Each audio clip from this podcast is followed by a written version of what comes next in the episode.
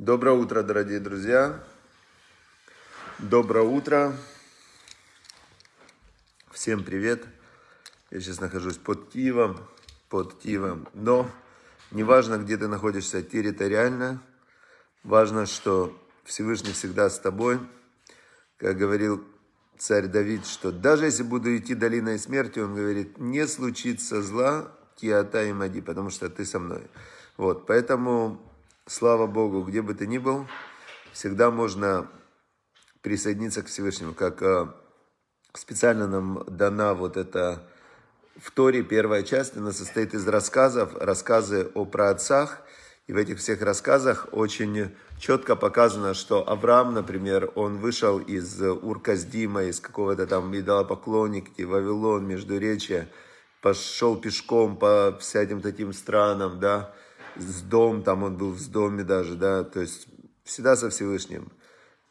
Ицкак, правда, не выходил никогда из земли Израиля. Это интересно, что Ицкак никогда не выходил из земли Израиля, и вот мне вот позавчера с одним парнем я разговаривал, и он когда-то писал диссертацию защиту, да, по семьи праотцов. Он учился в университете в Израиле, но не в не в религиозном, а именно вот в обычном университете. Он писал работу о, о семье праотцов. И он интересную закономерность он заметил. Он говорит, вот смотрите, Авраам Авину жил 175 лет. У него было две жены. Ицкак жил 180 лет. У него была одна жена.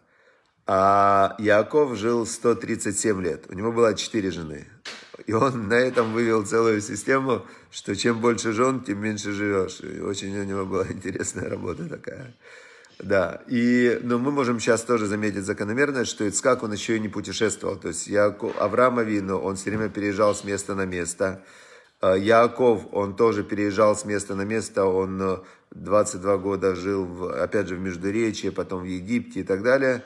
А Ицкак, он все время жил только в земле Израиля, у него была одна жена, он очень мало про него известно двигался, то есть э, в плане такой был интроверт. И он очень прожил хорошую, долгую жизнь. Хорошую, ну, правда, в конце ослеп тоже. И дети у него были два сына, Якова и Исав. И была у него, как бы Исав был немного проблемный. Хорошо. А мы, значит, продолжаем изучать законы речи. Законы речи по книге «Береги свою речь» Рава Зелик Плистин. И, значит, мы дошли сегодня до такой вот, э, до нескольких таких правил. Первое правило 67, да, по счету оно у него, оно звучит так. Вера в Творца уменьшает злословие. Э, говорит он следующую вещь, что укрепляя в себе веру и надежду на Всевышнего, мы защищаемся от греха злословия. Если человек считает, будто он страдает от других людей, которые наносят убыток его доходам и престижу, ему тяжело удержаться от злословия в их адрес. Но если он помнит, что все его потери зависят от воли Создателя, он сумеет преодолеть свой гнев и не произнесет запрещенные слова. Э, яркий пример этому иллюстрация. Мы видим э, в ситуации с царем Давидом, когда царь Давид, он шел и на него напал его сын, напал его сын вообще, Авшалом, царь Давид великий праведник. И когда вышел еще один э, Шими Бенгера, вышел и его там э, проклинал, оскорблял и так далее, и хотел э, военачальник Давида, он был рядом с ним, говорит, давай я его сейчас убью, говорит, что эта собака вообще тут на тебя, на тебя так говорит. А царь Давид говорит, стой, это же разве он говорит? И разве это сейчас он на меня говорит? Это говорит сейчас Всевышний, меня наказывает. И может быть, благодаря вот этим вот всем проклятиям, сейчас Всевышний меня простит, сказал царь Давид. И это очень интересно, э, что он как бы мы учили уже этот момент, что он чувствовал, как с него в этот момент, когда его проклинали и когда его, ну, прямо это было злословие, и его унижал этот человек, хотел его прямо унизить и обидеть, да, словами, то царь Давид говорит, вот сейчас это с меня снимает очень большие преступления. То есть он был сто процентов верующий в Бога человек, он понимал, что ничто не может двинуться в этом э, мироздании без воли Всевышнего. Да, привет, Ольга, привет. Хорошо. Теперь, значит, э, но обычный человек, он, э, когда, например, э, есть такое, такое сравнение, такая метафора в Торе есть, что когда собака гавкает, да, и ты ее бьешь палкой, она кусает палку, она не понимает, что палкой управляет человек.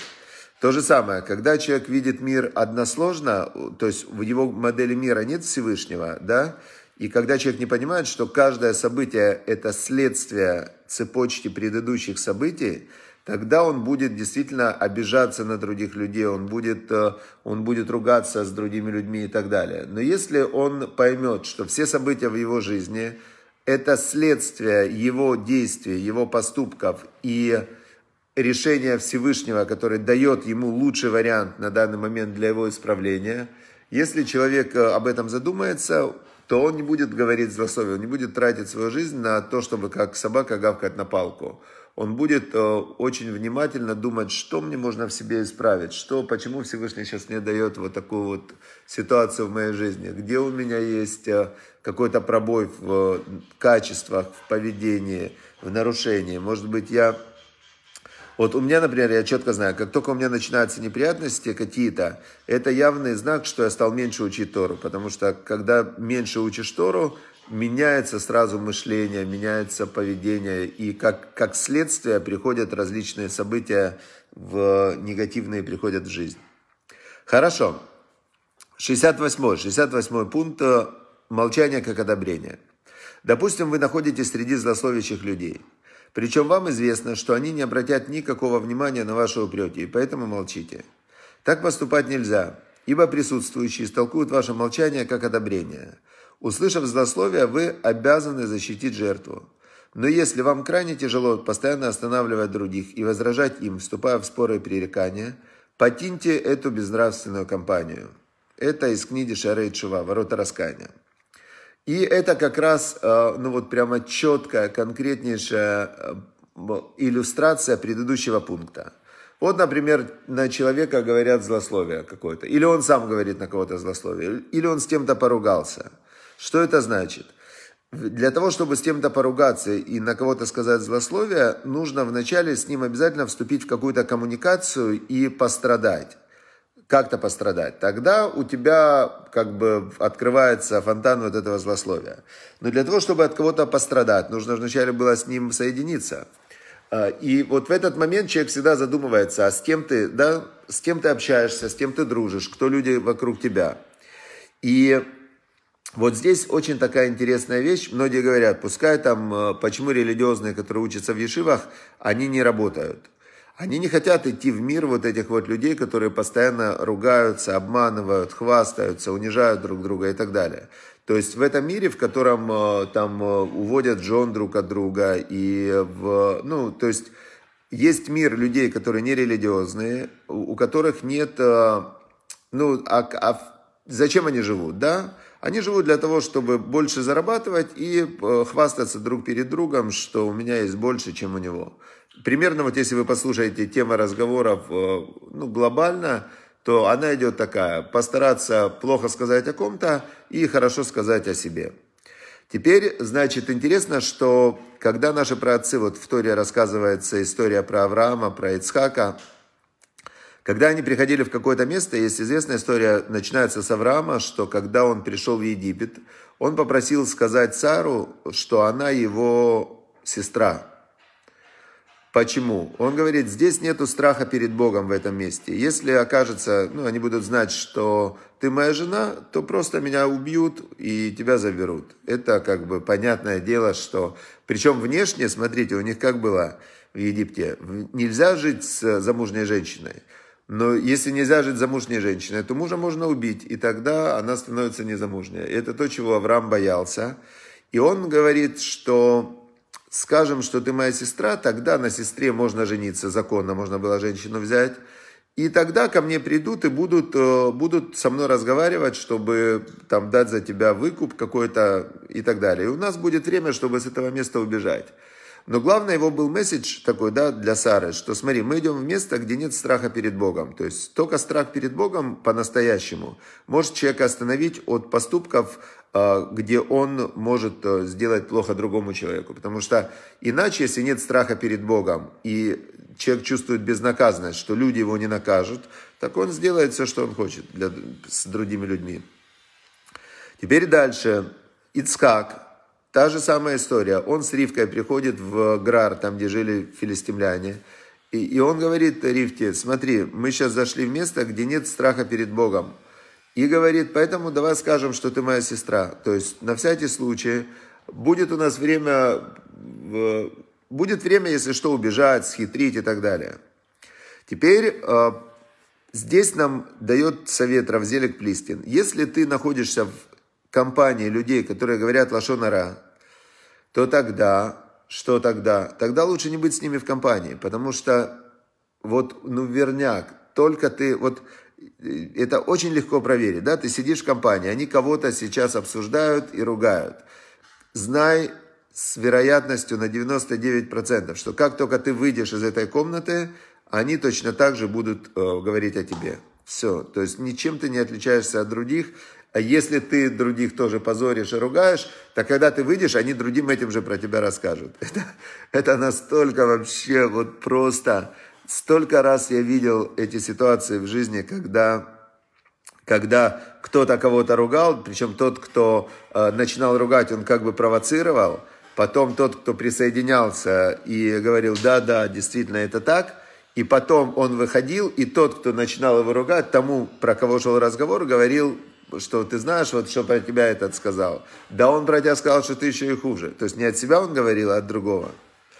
Хорошо, значит, все. Мы получили два совета. Первый совет – это все время знать, что все от Всевышнего – это вера, которая тебя остановит от э, злословия. Второе – это удаляться от людей, которые злословят, потому что злословие – это минимальный грех, который, который показывает, что там э, возможно все. Да, возможно, дальше, возможно, все. Поэтому лучше с этими людьми не общаться. Хорошо, теперь мы переходим, а что делать, что делать? И мы перешли к повелевающим заповедям. Была у нас повелевающая заповедь вчера жениться, чтобы были дети, для продолжения рода. Теперь мы переходим к следующей заповеди. Есть отдельная заповедь в Торе перед женитьбой сделать обряд, который называется тидушин, посвящение. То есть это не женитьба, это отдельная заповедь, когда мужчина с помощью определенной формулировки посвящает женщину себе, да, и это называется заповедь сделать кидушин. А потом идет женитьба, это до, до женитьбы, но это две разные заповеди. Давайте разберемся, что это за заповедь, что за Всевышний дал эту заповедь, как это работает. Значит, сказано в Торе, если, если или когда кто-то возьмет себе жену, так написано – что значит возьмет себе жену? Что это за возьмет жену? Возьмет это имеется в виду, и оттуда идет целая устная Тора, трактат в Талмуде называется Тидушин, посвящение. Значит, не возьмет, а посвятит себе жену. То есть отсюда идет понятие святость брака. Что это значит? Будущий муж дает своей жене э, деньги или кольцо, да, или какой-то предмет стоимостью, чтобы его стоимость была больше, чем там медная монета – это можно сделать любым предметом, яблоко можно сделать и душин. Главное, чтобы это стоило больше, чем медная монета. И произносит такую формулировку. Видите, насколько слова важны. Значит, он ей говорит, «Э, вот этим ты посвящаешься мне по закону Моше Израиля. И дает ей этот предмет. Она берет этот предмет, и это должно быть в присутствии двух кошерных свидетелей, которые соблюдают заповеди Торы, то есть религиозные, соблюдающие, чье слово, оно имеет вес. Потому что некошерный свидетель, он не может быть свидетелем, да? А кошерный это тот, про кого известно, что он соблюдает всю Тору. Нет про него никакого доказательства, что он нарушает шаббат, например. И вот эти два свидетеля видят, как он произносит эту формулировку. Этим ты посвящаешься мне по закону Моше и Израиль, по закону Моше и Израиля. И он ей дает этот предмет, она берет этот предмет, ну, обычно принято это кольцо, и в этот момент они говорят «Мику дешет», они говорят «посвящена», два свидетеля. И в этот момент на небе тик, замкнулась история, как э, говорят, что когда был первый человек, Адам решен, то из него сделана была его жена Хава, отрезали ее от него, и сделали в нее вдохнул Всевышний души. То есть жена это как, э, как половина, вот поэтому говорят вторая половина. Вот моя вторая половина. И по Торе в духовном плане, значит, у, каждого, у каждой души есть вторая половина, И муж, именно муж, должен искать вот эту свою вторую половину. Поэтому обязанность жениться и сделать кедушин, она лежит на мужчине, а не на женщине. И мужчина, он ищет эту свою вторую половину, ищет, ищет, ищет, находит. И дальше он ей говорит, этим ты посвящаешься мне, оп, Микудешит посвящена, и они стали на духовном плане, соединились в одно целое. И дальше, дальше у них должен произойти обряд хупа, Нисуин, это уже вторая часть, где они должны соединиться в одно целое в физическом плане тоже. И тогда, значит, все, две половины целого соединились, и вот тогда начинается проверка, проверка начинается э, компьютерной программы человека, насколько он умеет с другим человеком э, делать то, что называется любовь. Любовь это в иврите от слова один. То есть любовь, вообще аава, любовь на иврите, да, это как э, слово аава. Во-первых, там есть корень ав, давать, да, то есть любовь это когда ты даешь. И любовь это числовое значение слова аава это эхад, один. Любовь это когда двое соединяются в одно целое. То есть, когда человек говорит, я люблю, я люблю, например, клубнику, да, что он имеет в виду? Он с клубникой хочет соединиться в одно целое. Он говорит, клубника и я это как одно целое. Когда человек говорит, я люблю э, своего там ребенка, да, то он с ребенком себя ощущает одним целым. Как в Торе написано, и полюбят они друг друга и станут одной плотью, то есть они станут одним целым. Хорошо, и дальше начинается проверка, то есть качество характера. Если оба хотят давать, тогда им легко. Они каждый дает другому то, что другому не достает, и они одно целое. Вот так вот у них все заходит. Если оба хотят брать и не хотят давать, тогда у них начинается эгоизм. Ты мне не додал, ты мне не додал. Сейчас, а, а, э, Дамир, очень хороший вопрос, э, разберем его. Значит, а, значит, еще раз. В... Вот они стали одной, одной плотью, одним целым. Но дальше начинается проверка качеств человека. Насколько ты эгоист, насколько ты гневливый, насколько ты э, умеешь э, правильно выстраивать свою жизнь, наблюдать за другим человеком и хотеть ему помочь. Насколько вы оба готовы учиться и менять себя, чтобы соответствовать друг другу и так далее. То есть жена, она названа Эзер Кенегдо, помощник против него. То есть она, с одной стороны, помощник, но с другой стороны, она проявляет все негативные качества, которые есть в человеке, и в брате они как раз и проявляются, все эти недоработки. Если человек готов меняться и готов исправляться, тогда они друг для друга как шлифовальный камень такой, который помогает убрать все недостатки. Если они вдвоем сумели соединиться в одно целое, и вдвоем они развиваются, там, любят друг друга и так далее, тогда можно сказать, что в жизни они смогут преодолеть любые сложности – а, но если они не в состоянии листадер как бы договориться друг с другом, при том, что они там друг друга любили, поклялись, у них есть дети, значит, э, скорее всего, что вот эта проблема, которая мешает им соединиться, эта же проблема, она и в дальнейшем будет проявляться в их жизни в, в плане каких-то других вредных последствий. Поэтому, поэтому семья – это как тренинг личностного роста длиной в жизнь. Когда ты в семье растешь, то тогда у тебя есть сила справиться с чем угодно и вовне семьи. Это как бы такая вот есть интересная история. Дальше мы сегодня не успеем глубоко проучить вот эту всю статью, потому что есть э, после этого, э, ну, там есть много чего, давайте завтра мы это доразберем. Завтра мы доразберем эту историю про Кидушин, как это все делается. Все, значит, мы завтра разберем, много здесь есть, много чего разбирать, а мы уже как раз закончили.